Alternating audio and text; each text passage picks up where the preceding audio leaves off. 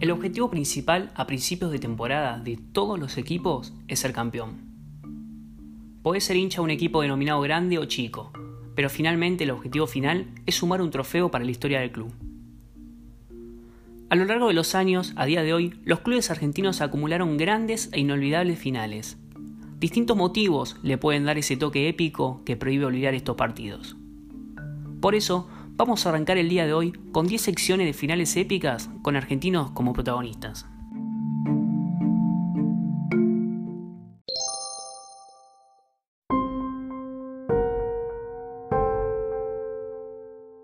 Las primeras dos secciones vamos a referirnos al Club Atlético Independiente de Avellaneda. Por eso, el primer episodio vamos a volver a la Copa Intercontinental de 1984 fue la vigésimo tercera edición de este torneo, donde cruzaba el campeón de la Copa Libertadores con el campeón de la Copa de Campeones de Europa. Este partido fue disputado por Independiente de Avellaneda, que venía de ser campeón de la Copa Libertadores de 1984, luego de vencer al Gremio de Brasil. iba a enfrentar al Liverpool de Inglaterra, que había sido campeón de la Copa de Campeones de Europa, luego de vencer en tanda de penales a la Roma de Italia.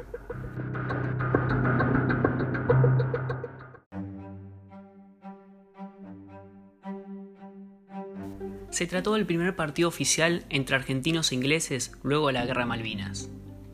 Si bien obviamente el fútbol es un deporte, no estuvo ajeno al contexto político de los últimos años. Comenzamos con los datos curiosos.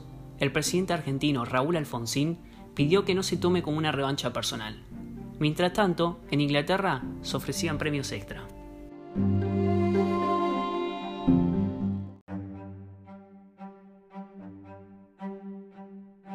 Se jugó el 9 de diciembre de 1984, y tanta fue la importancia que el sponsor de la Copa decidió que en caso de que haya violencia o jugadas, lo que nosotros consideramos como mala leche, los premios destinados a la premiación se iban a anular.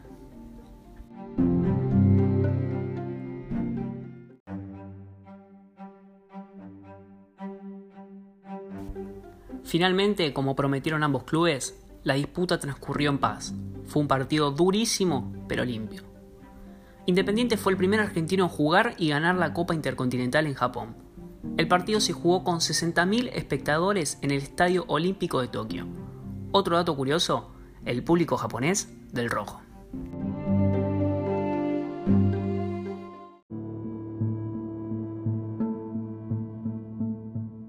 El técnico fue el Pato Pastoriza, y los 11 que salieron a la cancha fueron al arco Goyen, en la defensa iban a estar Clausen, Villaverde, Trocero y Enrique, al mediocampo Giusti, Marangoni, Burruchaga y Bocini, arriba Percudán y Barberón.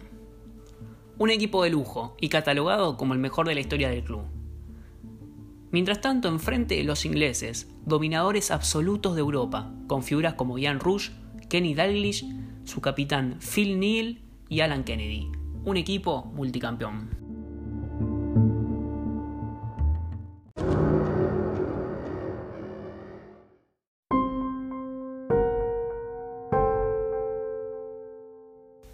El gol del título para el equipo argentino por 1 a 0 fue de Percudani, luego de una habilitación de Marangoni definiendo de zurda ante la salida de Grovelar.